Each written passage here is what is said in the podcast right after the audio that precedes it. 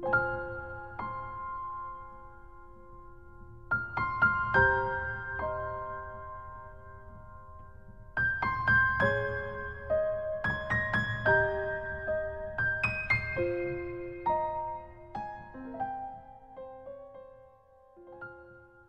鹅，作者孩子。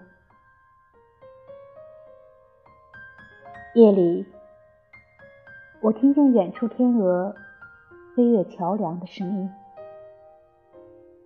我身体里的河水呼应着它们。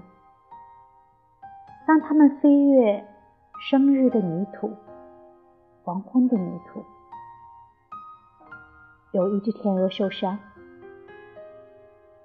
其实只有美丽吹动的风才知道，它已受伤，它仍在飞行，而我身体里的河水却很沉重，就像房屋上挂着的门扇一样沉重。当他们飞过一座远方的桥梁，我不能用优美的飞行来呼应他们。当他们像大雪飞过墓地，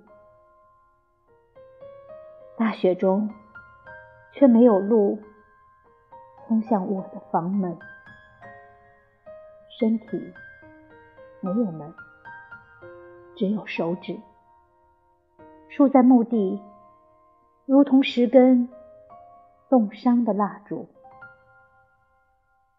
在我的泥土上，在生日的泥土上，有一只天鹅受伤，正如民歌手所唱。